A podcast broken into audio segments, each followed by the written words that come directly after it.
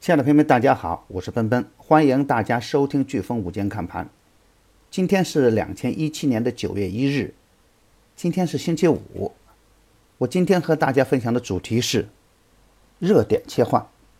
今天的早盘，主板一改往日的扭捏，呈现的是高举高打的局面，有色、钢铁、稀土、煤炭领涨大盘，主板的表现如气吞山河一般。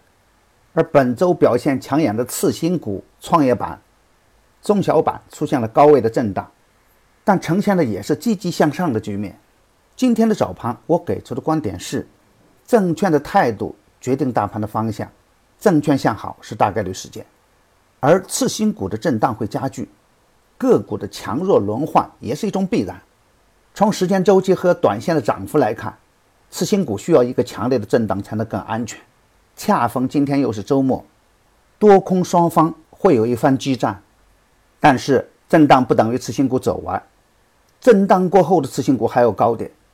火线复牌的综合信息，科利尔继续封在一字板，主板成交一千七百五十亿，中小板成交一千七百三十亿，表现的势均力敌。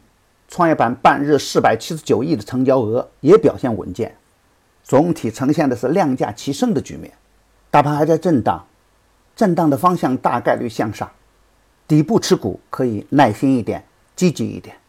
好，今天的飓风午间看盘到此结束，感谢大家的收听。下周一我们在飓风午间看盘不见不散。祝朋友们周末愉快，股票大涨，谢谢。